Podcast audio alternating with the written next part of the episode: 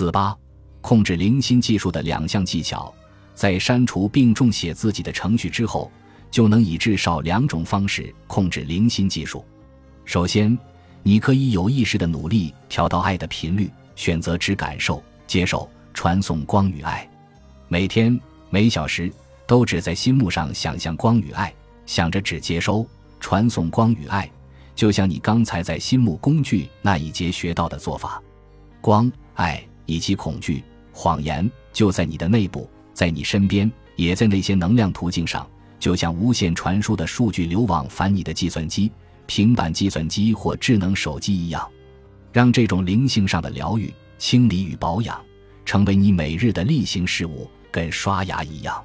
毕竟，如果只是继续走原路，也只会继续得到传送、感受到你原来就有的事物，通常是压力。焦虑、愤怒与悲伤。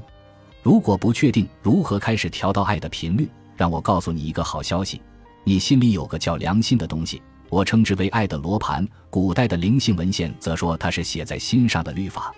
闭上眼睛，想象自己连接上内在每段基于爱的记忆，包括世代记忆。想象你连接了所有你爱的人、朋友，甚至是你不认识的人，并不断传送和接收来自他们所有人的爱。二十四小时不间断，全年无休，不必担心内在或外在来自他人的恐惧记忆。光总是能消除并征服黑暗，一如爱能战胜恐惧。你可以每天每小时都做这个练习，无论内在或外在，都变成随时调到传送与接收爱的能量的状态，让爱无时无刻不在背景流动，仿佛你工作时的背景音乐。倘若你觉得这似乎太虚幻了，因为你无法用肉眼看到爱，那就想一想，即使你从来没见过重力，却可能从未尝试否认其存在。同样，我想，即使你从未见过声波，也应该相信声音。即使你看不见让手机运作的那些进进出出的能量信号，也可能拥有传统手机或智能手机。以上事物都模仿人类的运作模式，以及不间断的传送与接收能量。而让你爱的电台运作的许多事物，直到最近才获得证实。这个方法和其他许多冥想法的差别在于，你想的是千真万确存在的事，而且它此刻正在发生，至今一直在发生，在你接下来的生命中也将持续下去。这可不是凭空捏造的。你可以将这个方法想成切合实际的冥想法，相对于安慰剂或反安慰剂冥想法。依照本书的操作指南去想象，这是地球上真正有创造力的力量。万事万物在发生前都会先被想象。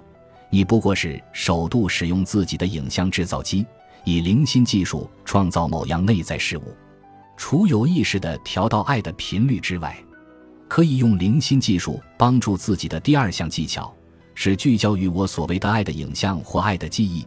也就是阿特莫斯和特纳两位博士发现可以刺激大脑释放催产素的事物。想象一段你在其中感觉自己完完全全被爱的记忆，然后在心目上想象那幅爱的影像。假使你没有任何爱的记忆，可用影像制造机创造一段，只要符合真相，基于爱，通常效果就会很好。反正我们随时都在创造、编辑记忆。再者，你对事件的记忆。可能与真实情况天差地别。从某方面来说，一段记忆是否真的与外在状况一致，其实并不重要。对灵心与潜意识而言，记忆永远是真的。那段记忆是真是假，未必非得弄清楚，去疗愈它就是了。因为真记忆或假记忆都会对你的细胞和程序造成类似的伤害。不过，许多人无法使用上述两项灵心技术的技巧。因为即使他们试着专注于一段充满爱的人际关系记忆，在其他方面仍然会感受到压力与恐惧。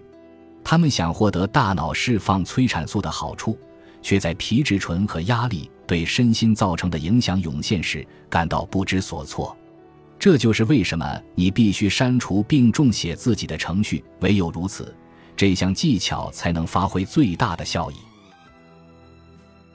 本集播放完毕。感谢您的收听，喜欢请订阅加关注，主页有更多精彩内容。